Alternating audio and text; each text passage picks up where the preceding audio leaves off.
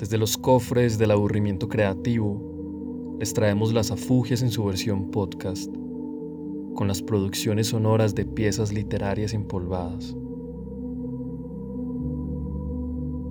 Para la figura 3, traemos una correspondencia del político y guerrillero colombiano Carlos Pizarro, con fecha del 28 de septiembre de 1974, dirigida a su esposa Miriam.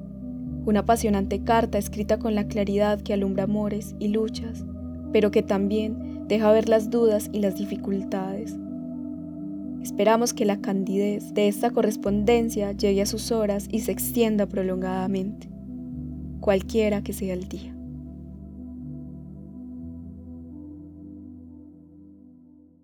Carlos Pizarro, septiembre 28 de 1974.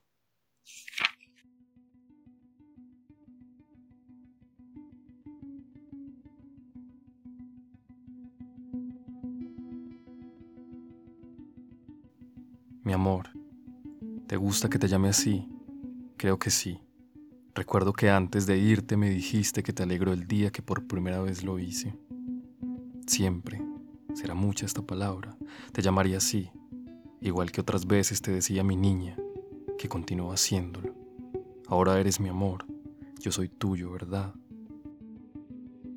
Como puedes ver, es una declaración de amor, un poco tarde tal vez, pero extrañamente sincera, tan extraña que me gusta pronunciarla para mis adentros y me lleva a querer escribirte, decirte en mis cartas infinidad de cosas, muchas de ellas tontas de ese tipo de boberías que los enamorados suelen decir desde las más remotas épocas, y que no por viejas dejan de ser bellas y no por tontas dejan de ser productivas, siendo productivo el amor, todo lo que él produce, por trillado que fuere, por fuerza, tiene que ser hermoso y productivo. Sabes que estoy, como contaba se sentía Eduardo, lejos de María Dolores, como gato enjaulado esperando tu regreso. El tiempo que pasa y tu ausencia sirven para ir recorriendo con la imaginación todos los momentos que vivimos juntos, la gran mayoría de ellos momentos felices, y valoro lo que en el momento no alcanzaba a valorar en su real importancia. Veo cómo contigo no hubo ningún esfuerzo en balde, puesto que cada gesto era fácilmente correspondido. No sé, mi amor, pero estoy por creer que en ti encontré aquel complemento que según se dice, va todo hombre o mujer buscando por la vida. Espero en ti haya ocurrido algo parecido, pues no deseo tener que dejar morir esta gran ilusión que por ti, en mí, están haciendo. Como te digo en alguna carta, no deseo hacer ningún proyecto en el cual tú no estés incluida. Por esto el viaje a Cali está desechado. Quedan dos, una ruta que me conduce hacia aquello que aspiro. Es difícil porque de un momento para acá no estoy seguro de muchas cosas. La revolución es como un objetivo, la más bella realización del hombre, pero es algo parecido a aquel cielo que nos pinta la religión.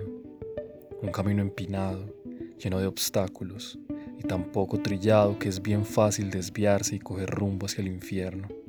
Y esa ruta es lo difícil de encontrar, mucho más difícil que el cielo de la religión, pues para hacerla no hay ningún catálogo como aquel de los doce mandamientos, que nos indique claramente el paso que debemos dar. La ruta de la revolución hay que desentrañarla a cada paso, y cada paso requiere un nuevo catálogo que nadie nos lo entrega, como Dios a Moisés, si no somos nosotros los llamados a hacerlo. En estos momentos me asaltan las dudas. Lo que solo ayer era claro es hoy un reino de tinieblas. Me muevo un poco al azar. Busco conservar lo avanzado en la anterior jornada y avanzar hacia adelante, en busca de alguna claridad. Solo sé que el tiempo transcurre y no en vano, y si no logro esta claridad tendré que detenerme y al hacerlo prepararme para empezar a caminar nuevamente un camino que se había dejado atrás en cualquier circunstancia, ya sea continuar por donde voy, que en algo tú conoces, o detenerme por un tiempo. Espero tú estés conmigo, sabiendo como sabemos que dos cabezas piensan mejor que una y que es más fácil caminar acompañado. que hacer estos viajes solos. Es más, los dos hacemos una bella pareja, no solo porque seamos bellos, sino por reírnos fácilmente cuando estamos juntos. Te quiero, Carlos.